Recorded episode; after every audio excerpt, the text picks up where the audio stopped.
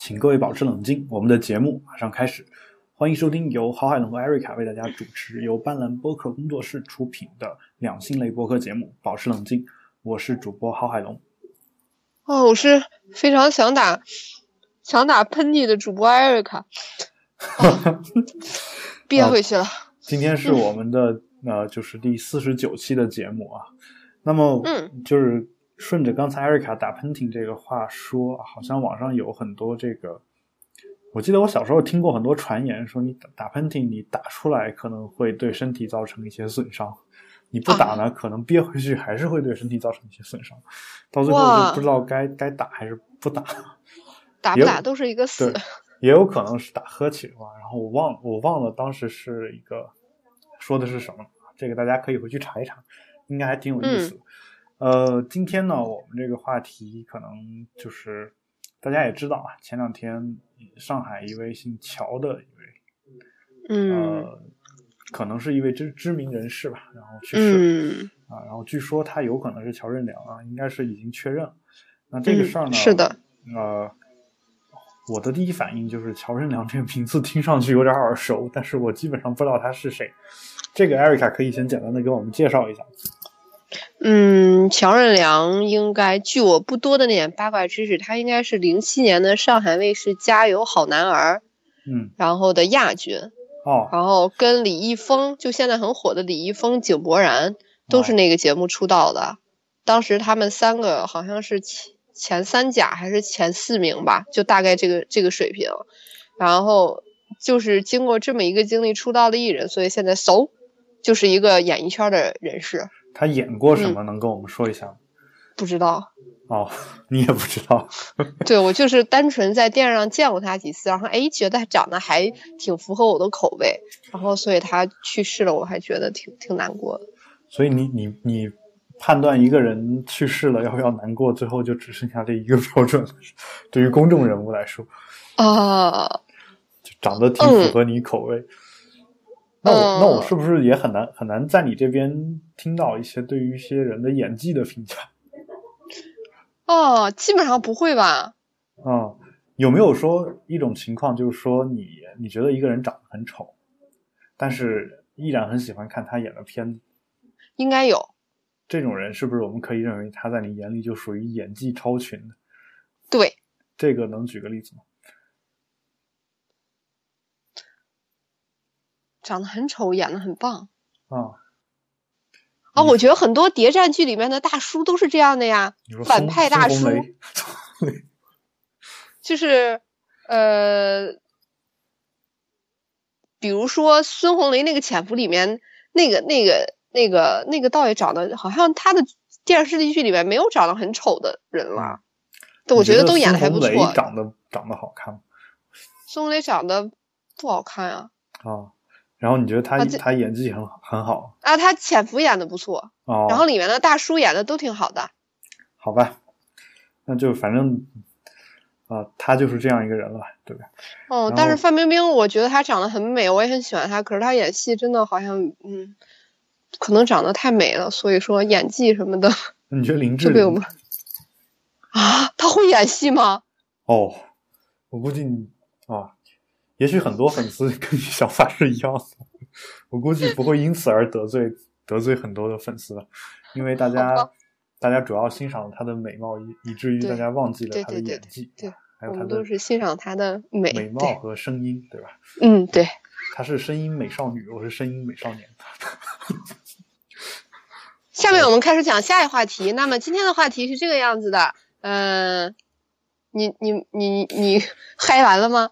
好，我们还是顺着刚才乔任梁的这个事情来讲啊，因为嗯，首先就是说，我们也其实确实不太应该这样，在一个人去世以后用这种开玩笑的方式在讲这个事情啊。首先就是我认为任何一个人离世本身都是一件令人心酸的事情啊。对，对，关于他的离世呢，引出两个话题，一个话题是关于这个抑郁症的话题。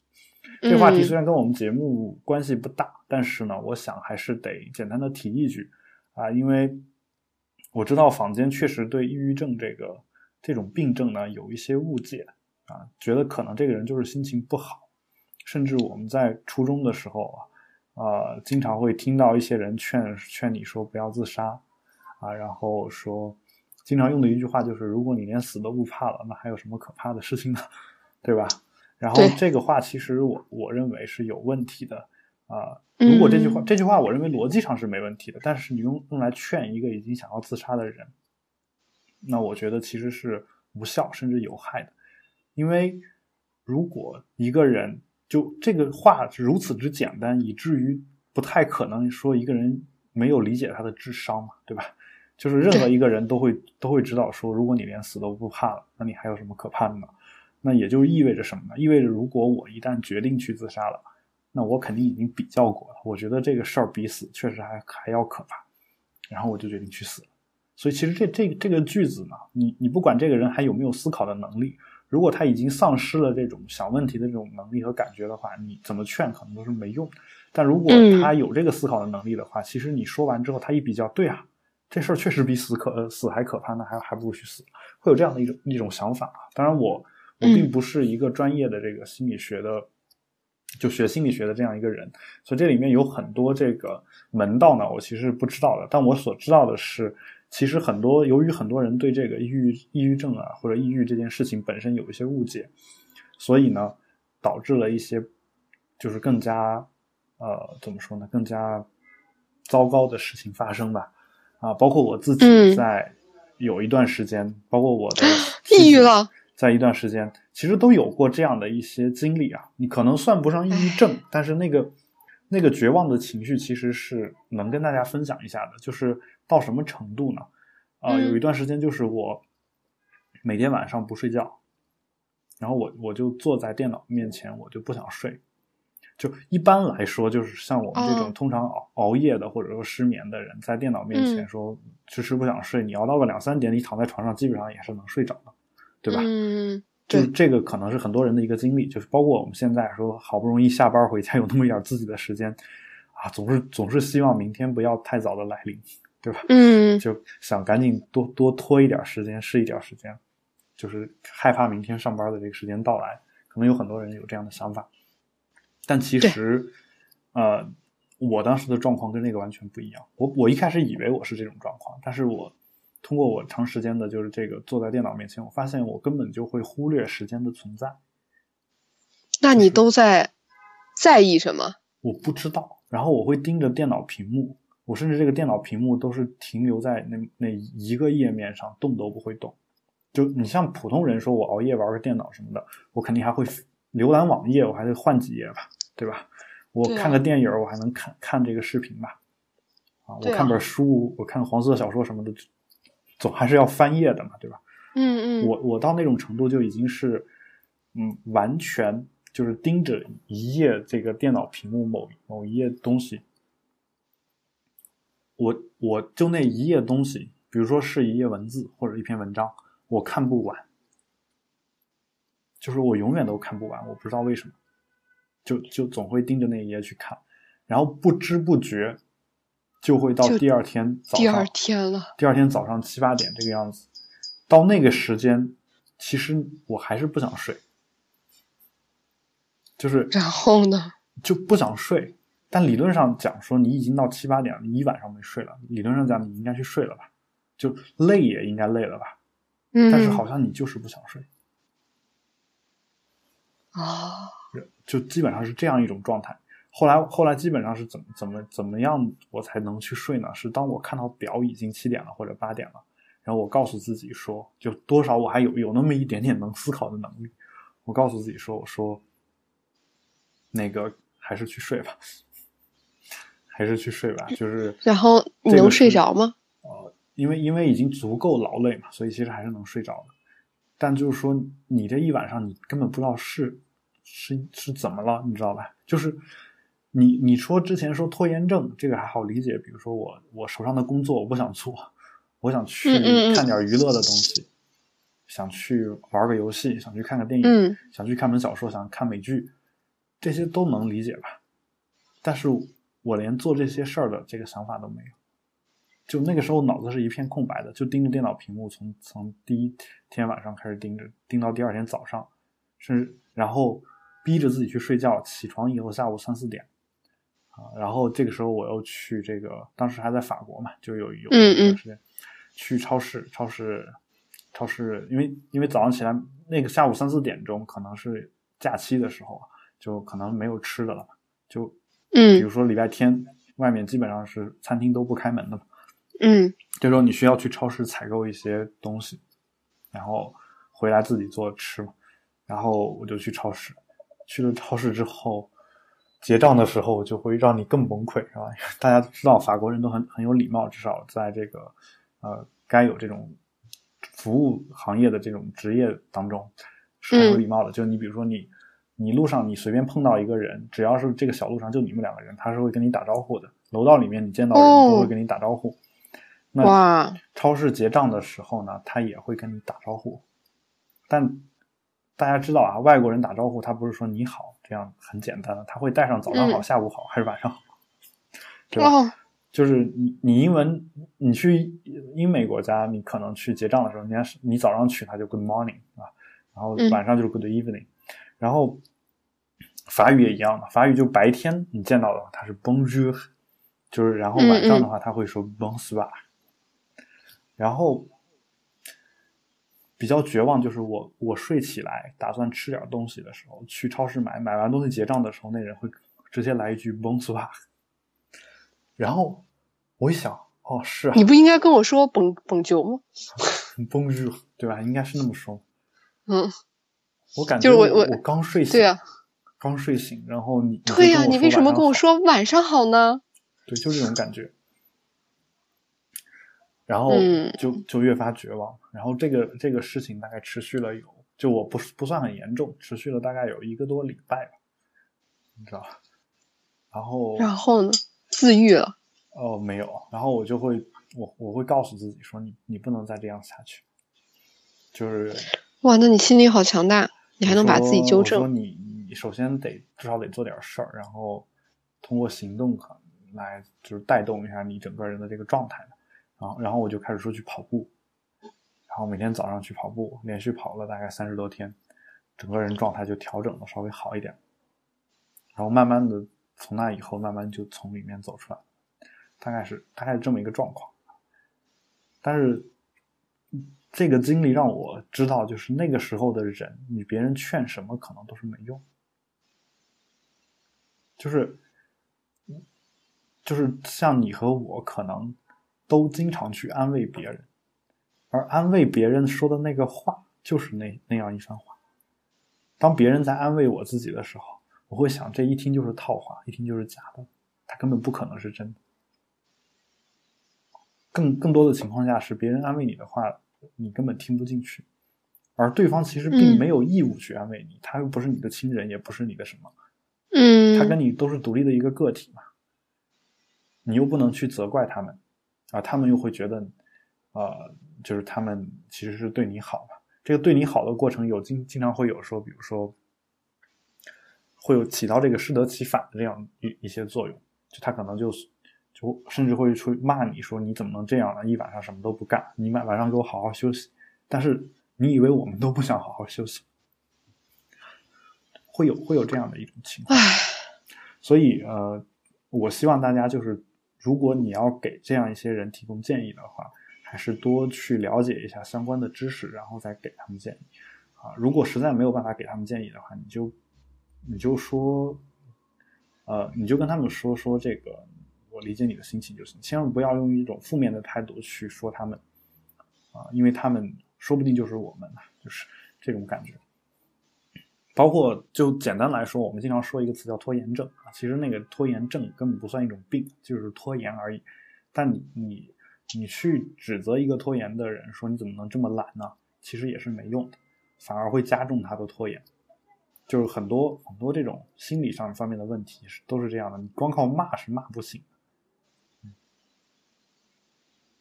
对啊，这是我一个一个感觉啊。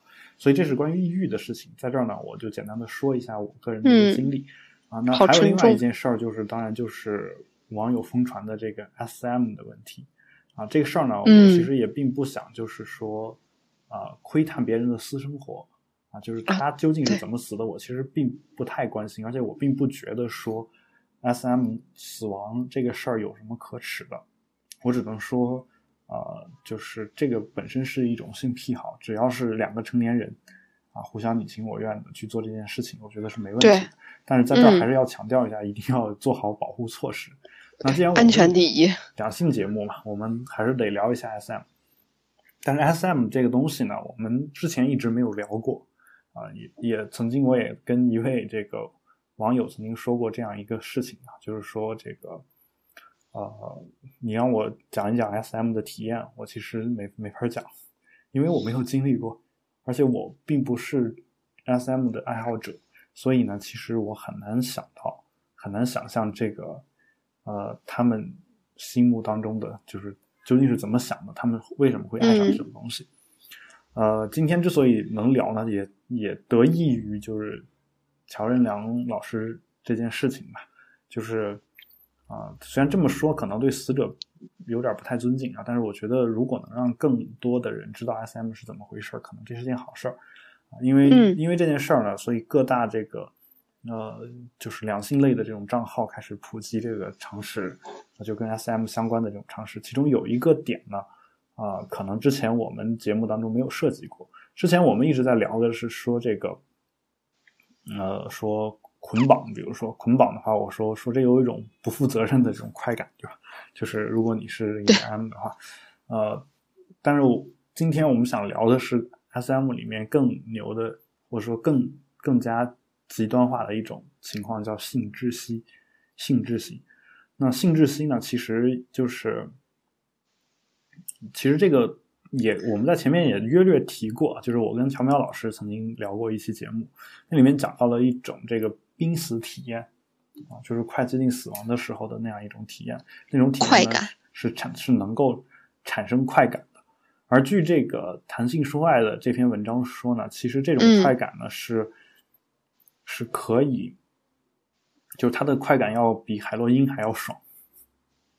那具体是一种什么快感就是说当，当一个人快要窒息的时候呢，就是大脑其实会产生一种保护机制，产生一种保护机制。这个时候，就大脑因为缺氧啊，细脑细胞开始死亡，它就引引起了一系列这个谷氨酸有关的生化反应啊，会让人产生清晰的这种幻觉啊。然后缺氧产生会产生嗯贝塔内啡肽和多巴胺催产素，然后这些东西能联合作用，会产生一种极度的这种快感啊。然后这个时候你即使对自己做伤害的事儿，然后也不会有什么痛觉啊，而且大脑的这个杏仁核会抑制恐慌反应，这其实本身是一种保护性的机制，就是让让人害怕远离危险。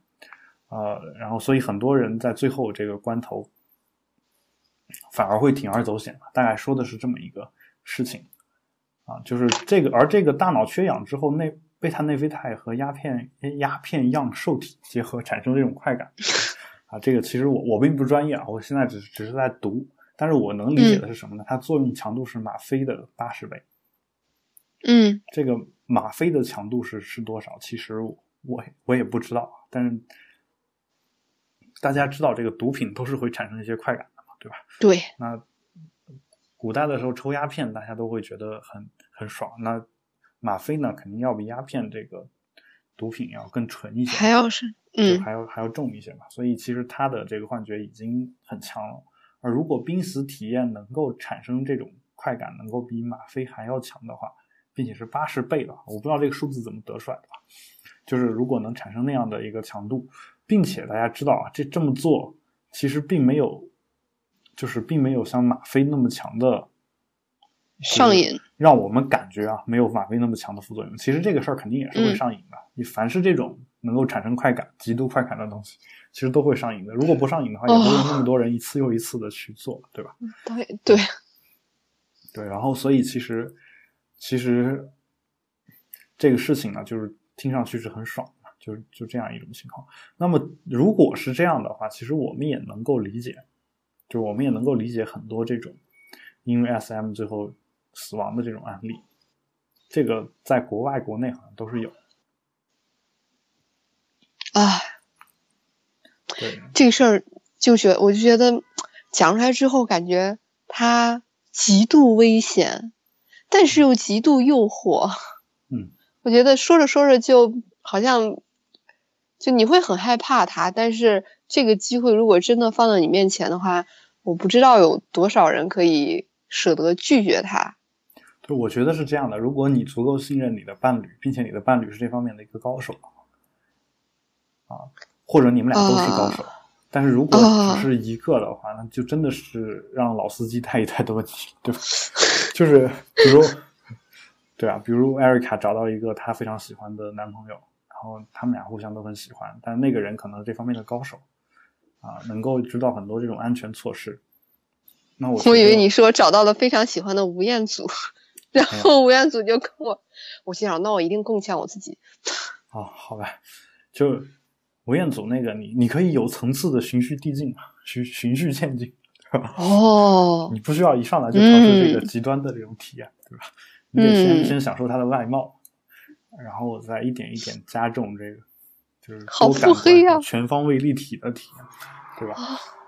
哦，心机 boy。对，然后这样的话，你可能感觉会。会更爽一点，但我其实是很好奇一点，就是你你们在医院的时候有没有见过这种因为尝试尝试这种 SM 而导致了窒息的这样一种病人，或者是受伤的这种人？我在妇产科的急诊没有见过，但是外科急诊直接放到外科里面去是？就是因为因为我我们就是我们有单独的急诊，嗯，不跟大内大外在一起。所以说，既然我之前在节目里跟大家分享过，说泌尿外科的急诊有把自己的鸡鸡套到那个锤子的锤锤子的眼儿里，然后导致它肿胀，然后坏死。那我觉得这种情况是 S M 这种情况，我觉得理论上是肯定存在的，只不过我们看的急诊范围实在是太小，所以并没有见过，也没有见过这样的女性来就诊。我我觉得其实其实就最多就是避孕套掉到阴道里面取不出来了。哦，我觉得其实就是比如说，嗯嗯，像我我这个做窒息快感，然后可能脖子勒伤了，那可能一般也就直接去正常的这种急诊去，嗯，去就诊。我不不会去一个男的，当然首先不会去妇产科，对吧？然后，呃，如果是女的的话，我觉得她也就是治疗一般性的这种损伤，或者是跟心脑有关的这种损伤。嗯。我觉得可能得去到那些专业的医生里面才会有这样的一些案例啊。不过这个这个事儿呢，就是也也给大家提供了一种可能性吧，就是这个嗯，以后你们玩的时候的可能性。但是就是这一点呢，我我其实想说什么呢？我想说的是，还是安全措施，就是外国人就一开始发明了这个事情的这种外国人，对吧？然后他们他们都很安全吗？他们不一定都很安全，但是他们有安全意识。他们有有安全意识，对这点是我们比不上的。因为这个东西本身是一种冒险嘛，本身是一种冒险。而外国人在做任何冒险行为之前，都会考虑安全措施。啊，这一点是就是我们经常学东西就学一个皮毛。这个在我我的这个节目和演讲当中也经常会说到，就是呃。比如说这个就是长江漂流，就长江漂流，就干干漂流这一行的，就是当时就是凭着一腔热血就去了。其实那个你你坐的那个船啊或者筏子呀，其实本身安全措施是非常糟糕的。最后最后一开始做长江漂流那些人，其实呃到现在活着的其实已经不多了啊。不是说因为正常的这种生老病死死亡，而是就是嗯出了意外啊。所以，如果如果你真的想去冒险，想去尝试一个比较危险的东西的话，之前肯定要做好安全措施啊。如果你看到悬崖跳悬崖跳下去了啊，那说明你身上肯定得绑着绳子，对吧？这个东西叫蹦极啊。所以，你如果看到悬崖什么都不绑，然后跳下去了，那也有可能是下面是有垫子、有水的。啊！但你你千万不要下面是土硬地，然后直接就跳下去。我觉得这个就其实就是自杀了，对吧？啊！但生活当中有很多这种不是这么明显的自杀行为，但它有可能会导致死亡。所以我觉得，呃，大家可以就是在这方面需要注意一下啊。如果你真的想去干这个事儿呢，你真的得请一一些所谓的老司机带一带啊。这是我觉得可能需要大家需要做的一个事儿。呃，然后就是我其实也并不知道这个性窒息导致这个脑细胞死亡这个事儿对一个人有多大的影响，到底有没有影响？因为据据一些说法说，人的大脑细胞数量是有限的。对啊，而且是不可再生的。对啊，不可再生的嘛。那你你你死了就再也活不活不过来了。对啊，那你你死了一些之后怎么办？对吧？那我觉得这个那你这一块儿的功能都没了，那万一然后你死的更多。万一你死到了某一些比较关键的功能，然后就是两个人爽完之后，发现你不会说话了，我觉得也是很痛苦。就当当然这个是我瞎猜啊，瞎猜啊，有可能就是说这部分脑细胞是刚好属于那种对我们来说都没什么用的那那部分，因为我们大脑可能只用了百分之一还是百分之十嘛，对吧？可能可能很嗯小的一个比例，对吧？所以这个呢，也是一个见仁见智的一个看法哈。当然，也许有科学研究已经对这方面做了一些深入的研究。那么你在做这件事儿之前呢，你也看一下这个可能的风险啊。如果你觉得这部分脑细胞你舍不得，那我觉得也就了，也就别去做了啊。如但是话又说回来了，在你追求爽的这个道路上，呃有时候理性是不起作用的，就是应该经常不起作用。对，然后嗯就像艾瑞卡见到吴彦祖以后，就是什么都什么作用都没有了。你就是说精精虫上脑，对啊，就是你们也有啊。OK，哦这个呃，让我想起了《老友记》里面一集啊，这个嗯 Ross 说，原来原来你们女的也有也有精子嘛。呃，然后为了形象一下，对，然后就是嗯，就是这件事儿啊。关于这个事儿呢，其实我我个人并不是所谓老司机啊，就关于他们的知识呢，最多也就是从这个这些科普的这种文章当中，以及啊以及一些呃爱情动作片当中看到的，是吧？所以呢，其实其实并不能给大家提供什么实战性的指导啊。所以呢，也希望大家就是找正规的教科书去看啊。如果没有的话，那你就找这种就是可靠的人去学。我觉得这是一个比较啊，当当然就是说，如果你没兴趣，我建议就是说，就是你好奇的看一看，我觉得没什么问题。如果自己本身没兴趣的话，我觉得也没有必要，因为这个事儿本身就就跟吸吗啡是一样的，在我看来，就是如果你如果吸吗吸我吗啡可能说的有点严重啊，就比如吸大麻这个事儿，在很多国家它是合法的嘛，合法。虽然在中国经常被嗯朝阳群众举报啊。就是我，我作为一个朝阳群众，其实每天都提心吊胆。虽然我也不吸大麻啊，但说不定哪天就因为什么事儿被举报，对吧？然后这个，呃，但是就国外，比如说荷兰这种地方，可能大麻就本身是合法的。那这个事儿呢，如果你真的是对这个东西有很强的这种依赖啊，然后你又合法的去去获得这个东西，合法的使用，我觉得本身没什么问题。理论上讲，SM 这个事儿本身可能也。就也并不是一种违法的行为嘛，所以你要去尝试，我觉得挺好的。但是呢，呃，话说回来，大麻这个东西对身体没有危害嘛？是有危害的啊，对对吧？所以，呃，如果你你对这个东西本身没什么想法的话，那我觉得其实大可也不必尝试啊。就我我我就是这种想法。就比如说，呃，就是。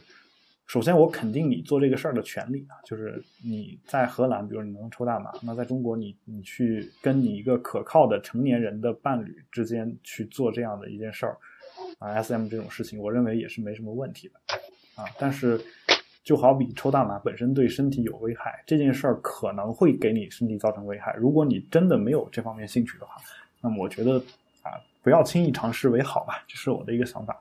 啊，也许有些人会觉得说我又太过保守了，但这我就是这么想的。还包括那个啊、就不懂就别瞎试啊，除非你已经懂了，那我觉得就没有必要听我在这儿说教了。这是我的一个想法。嗯，对啊，当然我对于这个关于毒品的禁令呢，一直也是持一些怀疑的态度的，因为中国像大麻这种毒品是非法的嘛，经常听到某艺人被朝阳群众举报，因为抽大麻被抓起来。对。但其实大麻的危害并不比香烟更大，你让它只是能比香烟产生更多的幻觉，而且它的成瘾性都没有香烟大啊。据说成瘾性跟咖啡差不多，就是你戒大麻和戒咖啡的这个难度是差不多的。那大家为什么还对这个东西都为谈之色变？就是呃两个原因啊，第一就是大麻确实会产生更多的幻觉，所以你在一个不安全的环境下抽，可能会有会有一些问题。嗯就你，你如果你在自己家里，并且旁边有你的朋友或者是你的伴侣监护着你的话，应该没什么大问题。然后第二点就是，因为我们国家宣传毒品的时候，它不区分，它不对毒品分级，也不区分软性毒品、硬性毒品。就像不区分不对电影进行分级一样。对他就是说这东西都是洪水猛兽，你都不应该抽。结果你抽两口大麻，觉得自己这辈子完了，说我已经是一个吸毒分子了啊，那反正已经这样了，那干干脆连海洛因一块儿抽。就就海洛因，你一旦开始用海洛因了，那这事儿反而就不好办了，对吧？但国外是区分开来的嘛，说反正这几种你不要一辈子都不要碰，这只要碰你就死。但那几种的话，你想、嗯好奇，你想尝尝试一下，你试一试，试一试没什么太大的问题，对吧？所以，所以我觉得这个，呃，这可能是我们国家宣传的一个问题。还有就是说，对于这个毒品这个东西呢，就是最多的，就是更多的，我们觉得还是得从这个教化上去宣传。啊，就是你应该让大家觉知道它的危害，然后不去吸它。啊，这个这个事儿，当然我们国家这个事儿也在做啊。其实而更多的不能从这个呃供给的角度，比如说对毒贩子做一个严惩啊这种事儿，就是这这个事儿你不能说没有没有效果，但这个事儿其实反而是会造成更多的社会问题的。就是，但我这是一个纯经济的一个考量，就是因为一旦一旦吸毒的人吸上毒以后，他对这个毒品基基本上就是刚需啊，因为有瘾了嘛，对吧？那如哦，果你对毒贩子加重处罚的话，那么吸毒的人其实就买不到便宜的这种毒品。那这个时候呢，因为因为这个做这个事儿风险风险变大了，你买不到便宜的毒品之后呢，吸毒的人才更有可能去铤而走险，嗯去去做出一些这个啊、引起社会问题的一些事情啊，比如说去杀人放火、去抢劫这种事儿都有可能嘛，对吧？所以其实你不仅得看到毒品的危害，而且还还得去想到这个怎么样去引导大家的这样一种想法啊。当然这是一个题外话，我只是拿这个大麻和这个 S M 做一个类比，这这两者可能都会对你的身体造成一些损伤啊，但是它们也会带来一些无与伦比的一些快感。啊，这两者怎么去衡量衡量呢？我觉得就看你自己啊。当然，在中国，大麻确实是非法的，这个我也在这儿必须得强调一下，是吧？严重声明，对对。然后呢，就是嗯，关于人有没有权利做对自己身体伤害的事情呢？我一直也认为是有这个权利的，就因为你是自己身体的主人嘛。啊，这里面当然也有一个程度的问题，这个。呃，比如说你去抽海洛因，可能就被别人强制戒毒，可能就是合理的。但是你话说回来，你我喝咖啡其实对身体就一定很好吗？我我吃糖对身体就一定很好吗？这个吃糖，就是其实多吃糖、多吃盐、吃碘盐什么的啊，这这些事儿其实都可能会造成身体的问题。就而且吃糖、嗯吃盐、吃喝茶、喝咖啡这些事儿都可以上瘾，这些事儿做的多了，做到一定程度，其实都会对身体造成损害啊。但你有没有见过说说我知道这样也不好，但我就爱吃这种人呢？我觉得这种人是有他的权利的啊。虽然有一些国家哦认为这个权利其实也是不存在的，比如有些国家他会收肥胖税啊，就我忘了哪个国家了，就是说你你体重超过多少公斤你就得多交税，以此来遏制你吃东西啊。但我我觉得这种这种法律其实是不合理的，就是人是可以呃有有这个毁掉自己身体的习惯。但是反过来说呢，这些国家往往又是社会福利比较好的国家，就是比如他们有全民的医保啊。如果你过于肥胖，就更容易诱发一些疾病，那相当于你多上的一些保险的保保费而已。这个能理解吧？因为你属于高高风险人群嘛，保险公司嗯对你收、跟你收费的时候，肯定是高风险的人收的费更高，多收，对吧？对，这个这事儿你要这么想的话，可能有时候也是合理的，只不过这个时候保险公司变成了一个国家嘛，对吧？好，这个是关于我们这个人对自己身体的一个做主的这样一个事情，我的一个想法啊。这个其实跟这个性窒息是有关系的，就我就只有在承认说一个人对自己的身体有有这个自主权的情况下，那么 S M 这个事儿本身才是啊、合法合理理的对吧？我觉得嗯这是、这是这样一个认识。可是中国经常说嗯“身体发肤受之父母”，嗯不过后面说了什么？谁他妈想来了，对吧？回答的妙，对吧？就是 我敬无言以对高，不愧是海龙哥。你你你跟我商量过吗？我对呀谁谁想要了，对吧？你己所不欲，勿施于人。嗯但是你你要你想要的东西，你你强行的给别人，有时候也挺痛苦。那比如说有些人就喜欢吃嗯榴莲，啊，他觉得每个人都应该喜欢。不要跟我提。榴莲。那那就是说，当然我我不是说歧视吃榴莲，就是说哎呦，我我想到那个就好像死。对对啊，比如说你有个同事喜欢吃榴莲，那那他说我我强迫我们班每个人都吃榴莲，因为我觉得这事儿我喜欢，大家都应该喜欢，我觉得也是不对的，对吧？比死还让我痛苦。你你在这个社会上活得好好的，然后你觉得这个就是所有人都应该喜欢这个世界，所以我要生一个孩子出来，有没跟那个孩子商量过？啊，我觉得这个事儿就是因为本身孩子那会儿还没有意识，还没有形成嘛，所以你不跟他商量这事儿是这事儿呢，我们也能理解啊，对吧？但是你你要反过来还还要说我对你什么有有什么恩情，然后身体发肤受之父母，那我觉得是不同意。嗯我不同意，对吧？对，还有就是说说这个关于孝顺的这个事儿，呃，在中国其实古代一直有一种无条件的这种孝，对吧？但其实你想一想啊，呃，流氓是不是也可以生生出孩子来？那这个孩子，这个孩子如果他觉得自己的父亲做的事儿不对，他难道不能？难道他没有权利就是不跟父亲来往吗？或者母亲，对吧？女流氓，这都有可能。所以我觉得这事儿其实就是古代是这样干，是为了便于管理。就是一个国家，它上嗯就是父子关系，其实是君臣关系的一个缩影，或者说反过来，君臣关系其实是父子关系的一种延伸嘛。他只有说我我是一个皇帝，我把大臣管理好了，那大臣呢，呃，然后再管下一级，下一下一级再管下一级。那这个在这个政治领域，它是有这么一种等级森严的体系。那在家庭领域呢，政治呢本身又管着每一个一个一个家庭，到最后一级，比如你一个县官管这个县里面所有的家庭，那每个家庭内部其实也是有一种等级森严的体系。这样的话，这个社会可能在封建的那种等级森严的制度下，可能会更稳定一些。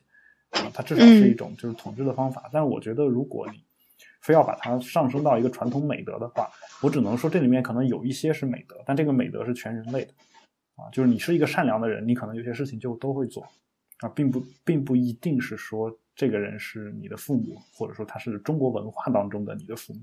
在欧洲的时候，我也我也觉得很多人对他父母就是挺好的呀，对吧？但人家不讲孝顺，对吧？就是家庭成员之间互相的好就好了，完了。我觉得这这是这件事情啊。好，那身体发肤嗯受之父母，但最终还是我们自己的啊。这个受之父母没错啊，但是你给的使用权还在我们。不，你你给的，你给了我一个东西，那么其实我就有对这个事情的这个东西的处理权，对吧？我觉得，嗯，我觉得这个事情是你已经给我了，并不是说你借我用一下，对吧？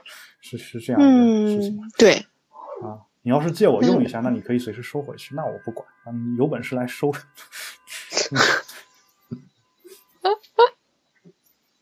迷之自信，这方面我们还是很有自信的。看出来了。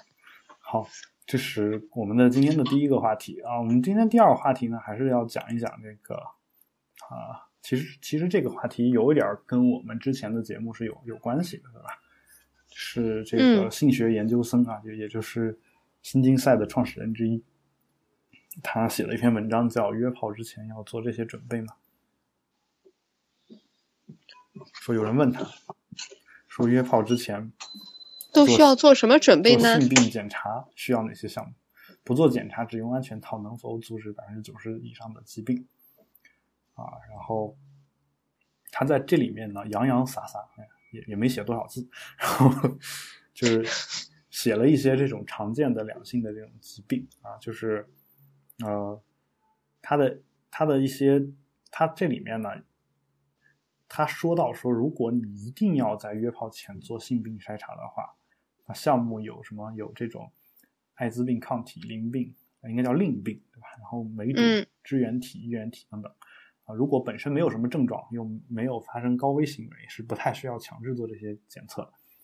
啊、这个呢，其实也是我我的一个观点啊，这个我跟大家观点是一致的。然后这里面，但这里面提到了一个点，就是在我周围也经常会有人发生这样这样的一个事儿，就是很多人在约炮的时候啊，或者甚至我们就只说直白点儿，有些人他是去嫖妓的，对吧？嗯有这样的一些人，他们做完之后啊，无论嫖男的还是嫖女的，这个呃，哦这个解释加的好。就就他们做完这个事儿之后呢，首先他们做的时候，有些人他可能不会戴套，嗯，相当一部分人应该还是这样。对，还有就是就是在不太套套的情况下，他回来之后又会很担心自己啊、得了艾滋病或者心病，然后开始去各大医院去检查，对吧？有这样的一些人，那这种人呢，我觉得就是就是从这篇文章上面讲说说说这种有这种心理状态的人，其实不太适合适合这个约炮，这个我也同意，嗯就是你有道理你就没有你玩不起还敢？对，不要揽嗯这瓷器活儿，对吧？你就对你玩不起就别玩儿啊。但是在这儿我想说一下的，其实就是大家对这个事儿有有一点点担心过度，我觉得为什么呢？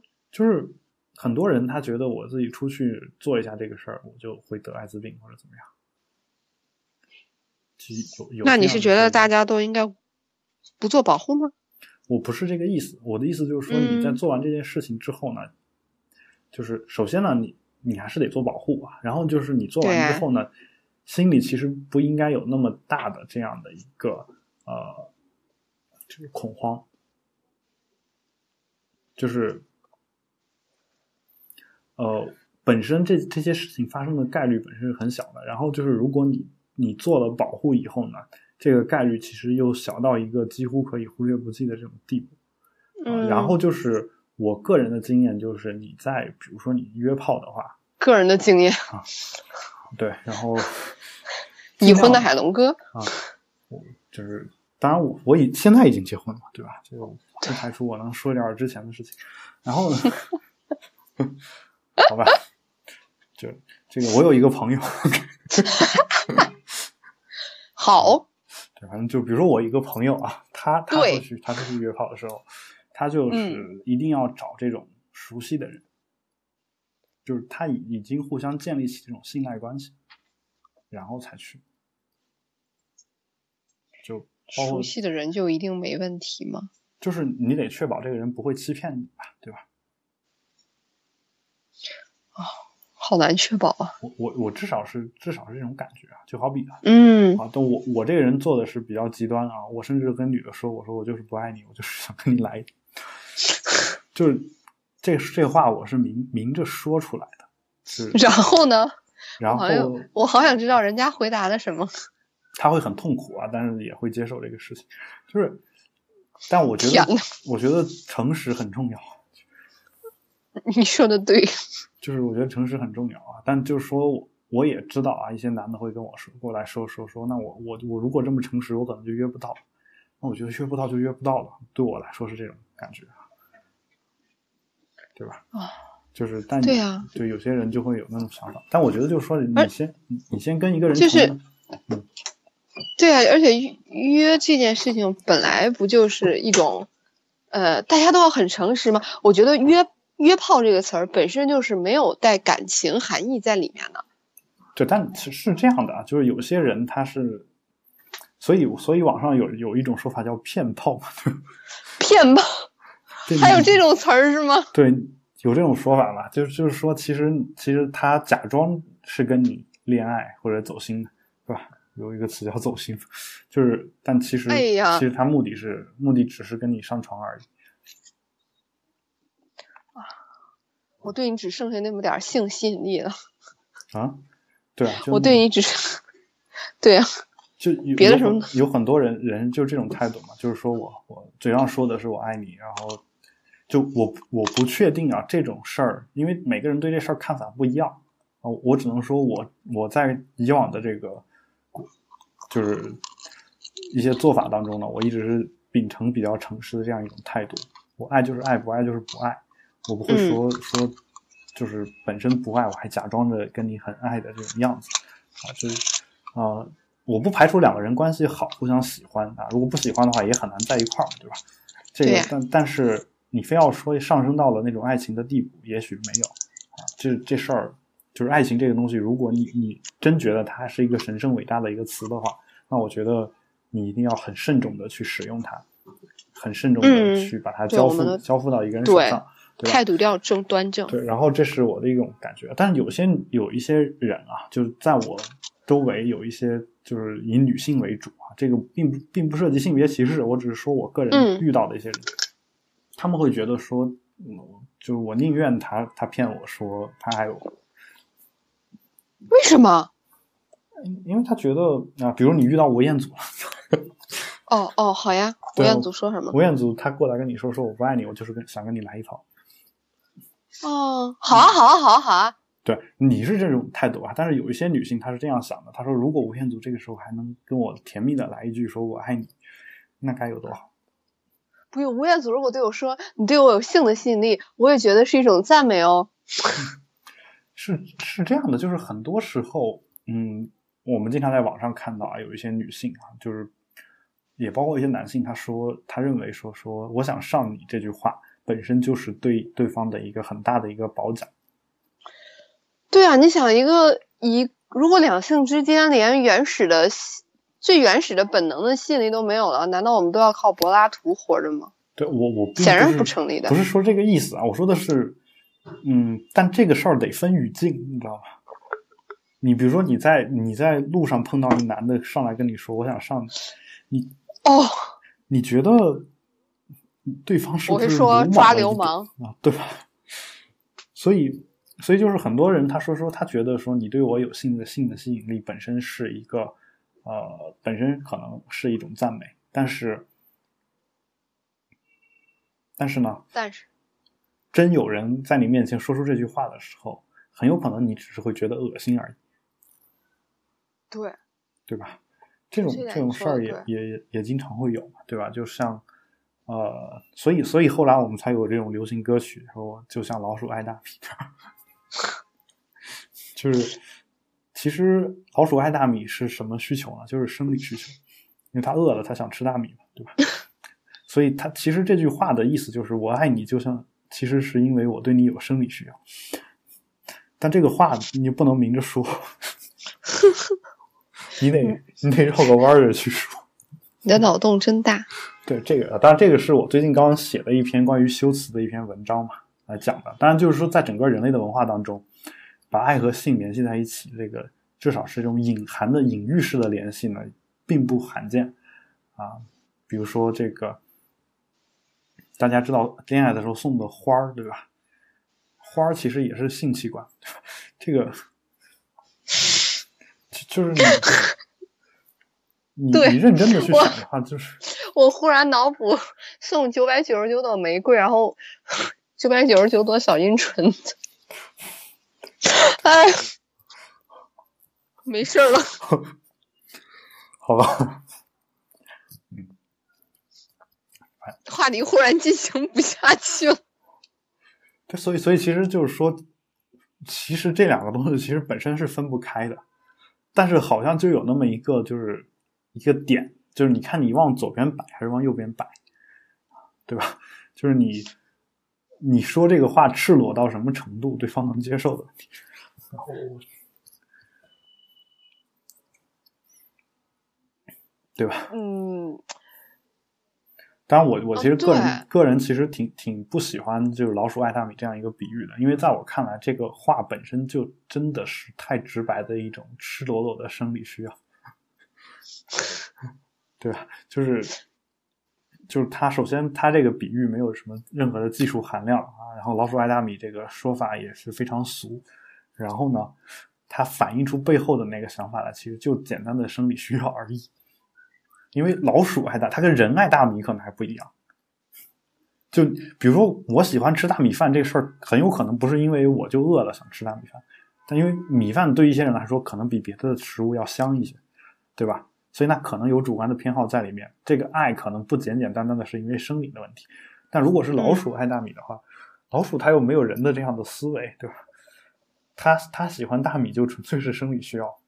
啊。如果没大米，它它白面它爱不爱呢？我觉得也也是挺爱的，就就这种感觉嘛，对吧？那就是没了范冰冰，给我一个芙蓉姐姐也是可以的。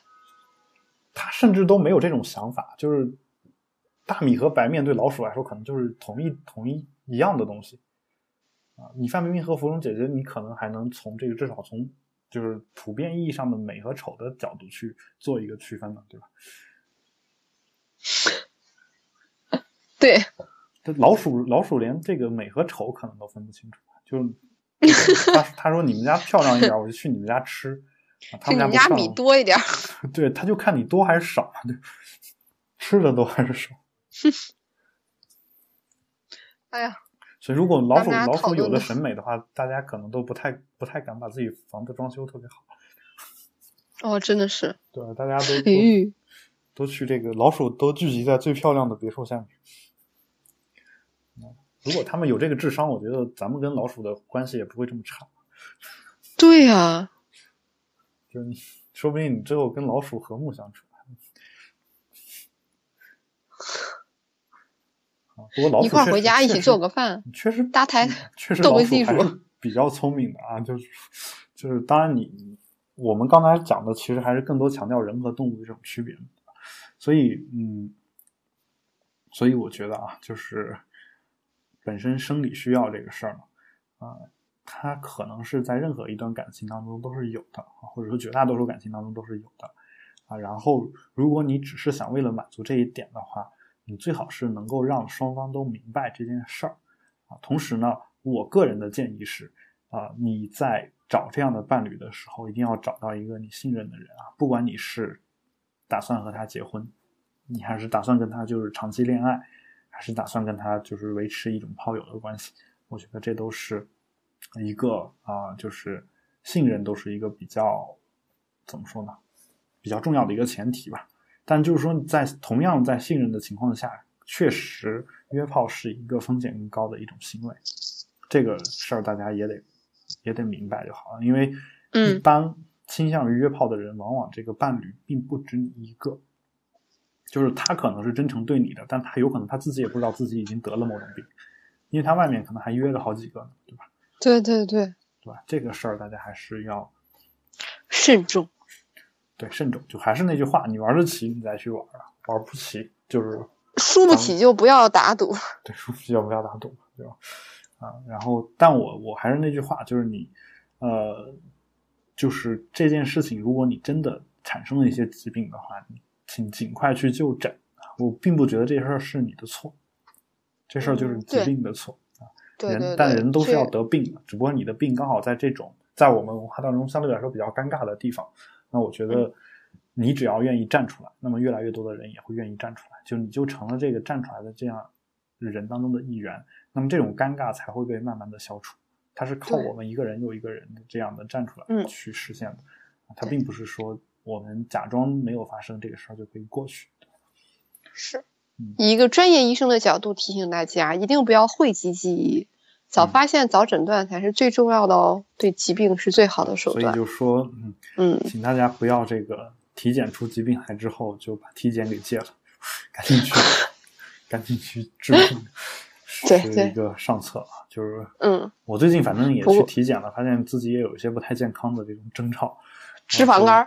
对，这个也得去看一看啊。就是不过我我还是比较就是没有那么严重啊。就是医生医生的意思就是说让我多运动，然后少吃少吃一些高油脂的这种食物就行啊。对，都要婚礼了，一定要把八块腹肌练出来。我的八块腹肌一直是有的，就是我最藏在你的腹部脂肪之下是吗？切这句话都不要再提了，逼急我了，老娘给你开膛破肚。但我我其实最身体上身体素质最好的地方。就是核心力量哦，腰腹力量很重要哦。然后我我我就是就是胳膊上没有什么劲儿，这是我的最大的软肋。然后腿啊，包括我的核心力量，其实都还不错。嗯哦，就是那快练一下胳膊，然后夏天穿一个没有袖的背心儿出来。对这个，大家如果对我胳膊没力量这个事儿有兴趣的话，其实可以去听一下我们上一期的比特新生，然后那期节目当中。我讲到了 如此因此我给这个有才太逗了。因此我给呃婚礼主持竖中指的这样一件事，你们可以去去去想一想啊。哎有嗯才对有才上期一直引诱我说你坏话来着。嗯，你没改，嗯嗯，对，虽然我本来特想跟他说来着。好吧？好，嗯，行吧，那就那我们这期节目要不先做到这儿。也对，感在一个欢快的的气氛中，收听啊。如果有任何的问题，也欢迎大家通过各种社交网络与我们取得联系。我们的微博是保持冷静博客六个汉字，我们的 Twitter 是 Keep Calm Podcast，我们的我呃这个网站是斑斓点寿，斑斓点寿嗯 B A 斑斓点寿点 S H O W 啊，然嗯后在上面你可以找到我们的保持冷静，也可以找到我们的另外一档节目。比特是的比特新生是一档科技节目，每逢每逢周四更新。那我们请各位保持冷静，我们下期节目再见。拜拜。